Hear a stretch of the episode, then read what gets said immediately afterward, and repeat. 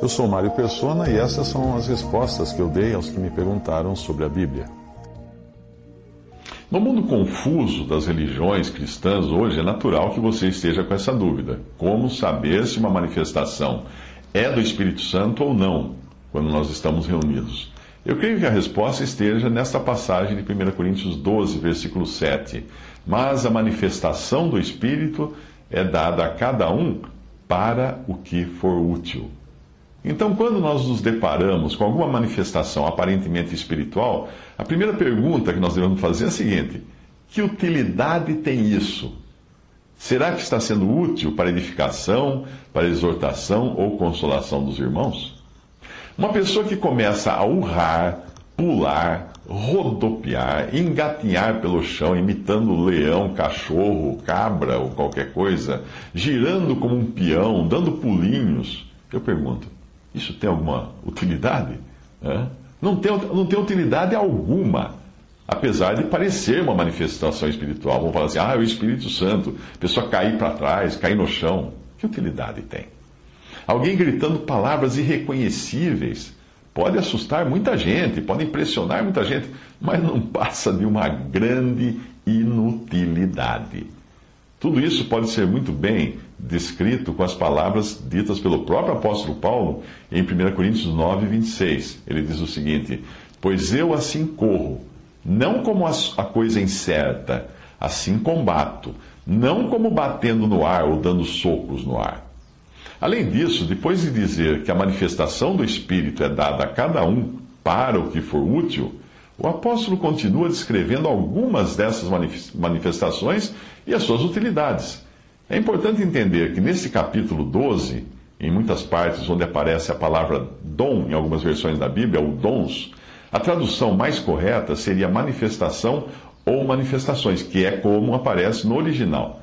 Existe um problema de tradução em muitas versões da Bíblia, traduziram como dons. Não, dons é aquilo que você encontra em Efésios 4. Uh, ah, Deus, o Senhor Jesus subiu ao céu, Deus deu dons uh, aos, aos homens, né?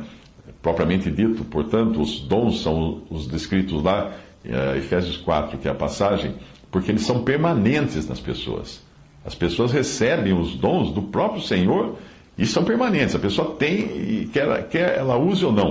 Já as manifestações do Espírito de 1 Coríntios 12 parecem ser transitórias, elas visam atender a uma necessidade específica de um determinado momento. Palavra da sabedoria é uma dessas manifestações, 1 Coríntios 12, versículo 8, primeira parte do versículo.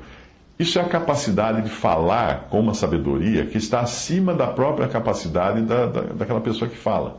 Foi o caso de Filipe, que causou um efeito tremendo sobre os que o ouviam em Atos 6, versículo 10, quando ele disse, eh, quando a palavra de Deus diz: "E não podiam resistir à sabedoria e ao espírito com que falava". Naquele momento, ele teve uma manifestação de palavra de sabedoria. 1 Coríntios 12, versículo 8, uh, ah, final do versículo. E a outro, pelo mesmo Espírito, a palavra da ciência. O que é a palavra da ciência ou do conhecimento? É trazer à tona coisas desconhecidas ou conhecidas por poucos. Talvez aqui esteja também a capacidade espiritual de revelar o sentido das coisas que foram reveladas na palavra de Deus, mas não foram compreendidas ah, como por exemplo você associar o Antigo com o Novo Testamento ao mostrar a sombra e a realidade e o cumprimento de alguma coisa que estava no Antigo Testamento. Uh, Mateus 13, 51 e 52, e disse-lhes Jesus: Entendestes todas essas coisas? Disseram-lhe eles: uh, Sim, Senhor. E ele disse-lhes: Por isso, todo escriba instruído acerca do reino dos céus é semelhante a um pai de família que tira do seu tesouro coisas novas e coisas velhas. Em seguida vem fé, manifestação de fé. Uh, ah, 1 Coríntios 12, versículo 9, começo do versículo. Paulo associa a fé em 1 Coríntios 13, versículo 2, à capacidade de remover montanhas, ou seja, uma pessoa que recebe a fé, não é a fé no sentido da salvação aqui, mas de realizar alguma tarefa específica e maravilhosa. A pessoa que recebe essa manifestação de fé, ela tem então essa capacidade. Quando nós lemos biografias de cristãos que oravam e as coisas aconteciam de maneira inacreditável, provavelmente eram pessoas que tinham recebido essa manifestação de fé. É importante entender isso, porque às vezes nós ficamos frustrados porque nós nada obtemos pela fé e esses pareciam ter um poder maior que o nosso. E aí que entram as manifestações que o Espírito distribui a cada um segundo ele quer e para uma visão de um objetivo, o qual é determinado por Deus e não por nós. Não se trata de ter fé para comprar carro de luxo, não, não é, não é essa fé que está falando aqui. Uh, as manifestações de curar, é 1 Coríntios 12, versículo 9, o final do versículo. O interessante aqui é que manifestações, em algumas traduções fala dons, é, dons de curar, está no plural. O que, o que até parece indicar que fossem manifestações para tarefas específicas. Nós temos exemplos do, do apóstolo Paulo. Numa, numa, numa ocasião, ele aparece curando enfermos, e outra, ele precisa deixar o irmão doente para trás ou sugerir a Timóteo que tome água com vinho para a enfermidade no estômago. Isso parece indicar que as manifestações de curar são dadas também com objetivos bem definidos, bem pontuais. Não se trata de uma capacidade que a pessoa recebe, dá a ela o poder de curar quem ela bem entender, como se fosse um curandeiro. Não. Nós não podemos comparar esses dons ou manifestações de curar com aquilo que o Senhor Jesus fez aqui. Ele não tinha dons ou manifestações como esses que são distribuídos pelo Espírito Santo. Ele era o próprio Deus, exercendo o seu poder, obviamente fazendo aquilo pela vontade do Pai e pela, pelo poder que o Pai lhe dava. Uh, em Efésios nós vemos que é Ele é o Senhor Jesus quem dá dons aos homens. Então vem a operação de maravilhas, 1 Coríntios 12, versículo 10, começo do versículo. O que seriam isso? Coisas inexplicáveis, como levantar mortos, escapar sem ser visto, ser picado por serpente não morrer, etc. Nós temos vários exemplos disso em Atos. Então vem a manifestação da profecia, ou o dom da profecia, de 1 Coríntios 12, versículo 10, final do versículo. Aqui eu acredito que trata-se de revelação mesmo, da verdade comunicada diretamente por Deus e não apenas de proferir algo da, da parte de Deus com base na palavra escrita, que é como hoje usualmente nós fazemos. Podia ser algo sobre o futuro, como foi o caso de João, ao escrever o Apocalipse, ele recebeu essa, essa manifestação de profecia para poder escrever o Apocalipse.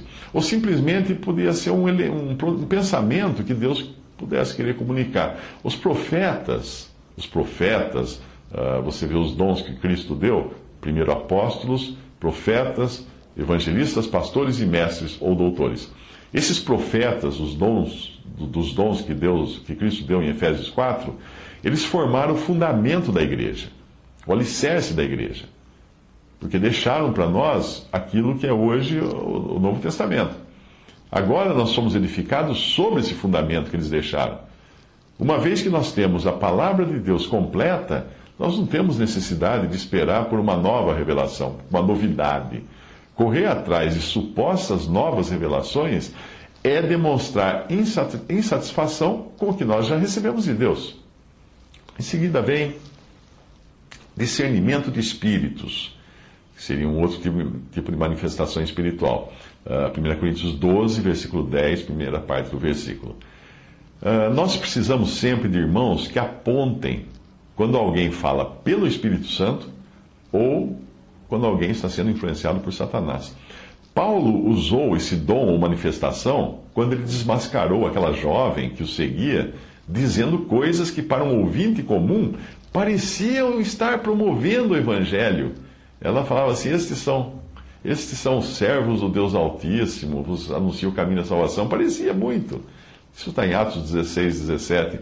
Mas repare que a jovem ficou fazendo isso muitos dias, diz ali, seguindo a Paulo, e ele não fez nada. Por que ele não fez nada?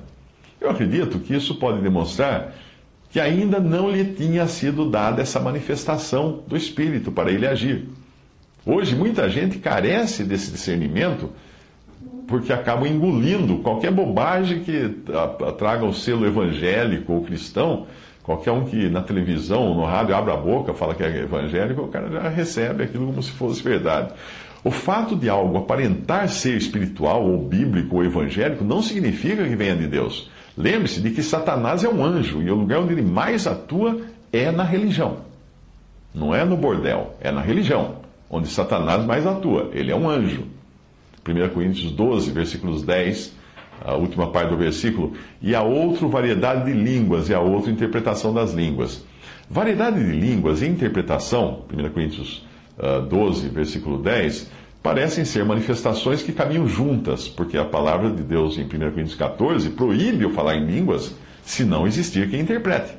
Falar em línguas não é ficar balbuciando algum uliama lamaz, uliama lamaz. Não é falar um idioma estrangeiro, que sem você nunca ter tido uma aula disso. O mesmo acontece com a interpretação. O dom ou manifestação de, de línguas estrangeiras teve o seu papel no início da igreja. Algumas traduções trazem como línguas estranhas, mas esse estranho é língua estrangeira, é porque é um idioma. Alguns falam assim, ah, mas é idiomas de anjo. Os anjos nunca falaram outro idioma na Bíblia, a não ser o idioma dos homens. É só você procurar todas as passagens que os anjos se comunicaram com os homens, eles usaram idiomas de homens.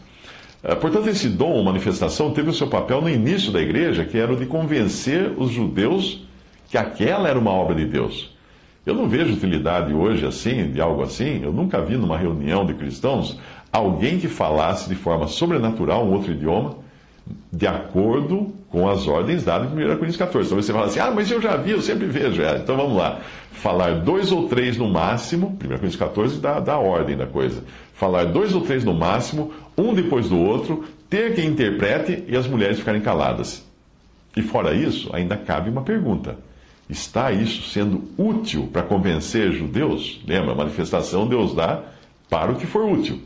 Em 1 Coríntios 14, 21, diz assim: Está escrito na lei, por gente, de outro, por gente de outras línguas e por outros lábios, falarei a este povo, que são judeus, e ainda assim não me ouvirão, diz o Senhor.